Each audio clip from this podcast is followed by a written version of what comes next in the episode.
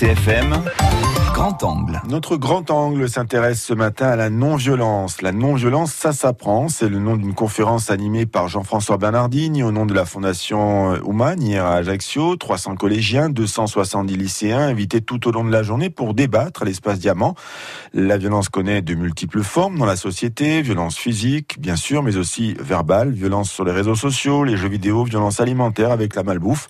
Le but de cette journée était d'éveiller les consciences et libérer la parole. Thibaut Kilikini est allé y assister pour nous. Les applaudissements des collégiens accompagnent la fin de conférence de Jean-François Bernardini. La plupart n'avaient jamais entendu le terme de non-violence.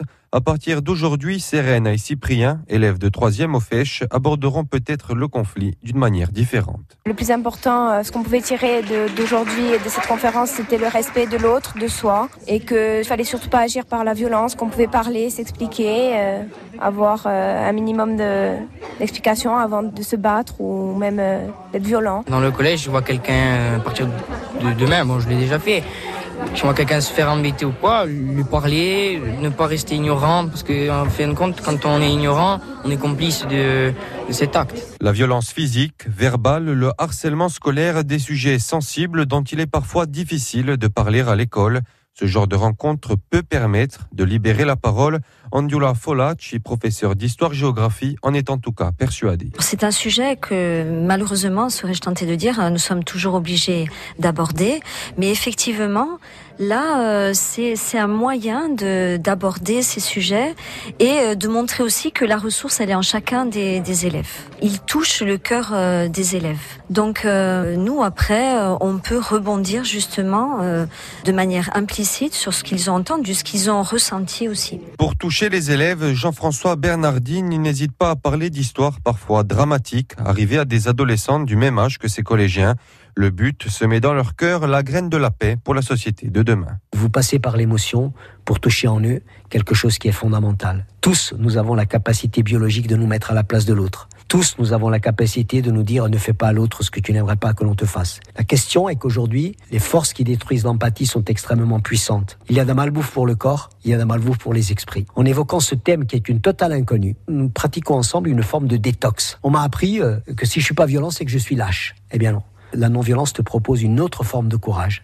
Elle retourne même la notion de courage, le courage de ne pas tomber dans la haine, ne pas tomber dans la malveillance, ne pas tomber dans la destructivité à ton égard ou à l'égard de ton prochain. Depuis 2011, 350 conférences à travers toute la France ont été données par l'AFC Oumagne, toujours de manière bénévole.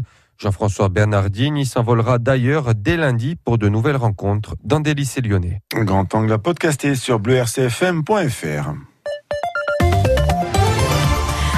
l'actualité, Place Publique ouvre le débat sur la pauvreté. L'émission mensuelle de RCFM en partenariat avec Corse Matin, enregistrée mercredi à Bastia, sera diffusée aujourd'hui de 12h10 à 13h et ouvre le débat sur la précarité en Corse. Définir ce qu'est réellement la pauvreté, c'est une étape indispensable à la lutte contre ce fléau, selon le docteur François Pernin, le président de la coordination interassociative de lutte contre l'exclusion.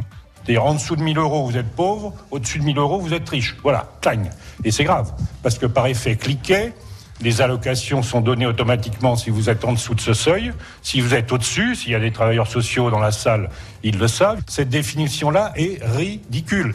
Gérard Giorgetti, condamné à la réclusion criminelle à perpétuité, assorti d'une peine de sûreté de 22 ans pour le meurtre de José Carlos Vincente Garcia en avril 2016. La cour d'assises a suivi le réquisitoire de l'avocate générale. Soulagement pour la famille de la victime.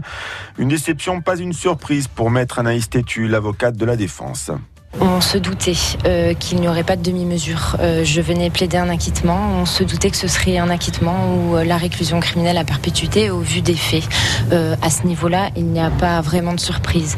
Bien évidemment, c'est une immense déception. Hein. Comment ne pas être déçu lorsqu'on vient plaider un acquittement et qu'on prend la peine maximale? Mais Gérard Georgette, il y a maintenant 10 jours pour faire appel du verdict. Le Sporting de Bastia poursuit son aventure en Coupe de France. Hier soir à Fouriani, devant 5000 spectateurs et en 16e. Le, les joueurs Bastia ont éliminé euh, les amateurs parisiens de Noisy-le-Grand. Deux buts à 1, deux buts inscrits en 10 minutes en fin de première mi-temps avant que Noisy ne réduise le score qu'à la toute dernière seconde du match. Une qualification qui a rempli de joie tout un stade, d'autant que dans la foulée, le SCB apprenait qu'il affrontait un club de Ligue 1 en huitième de finale, le stade Malherbe de Caen. Ce sera l'affiche des huitièmes de finale dans une quinzaine de jours à Fouriane. Le match se jouera le mardi 5 ou mercredi 6 février. Merci.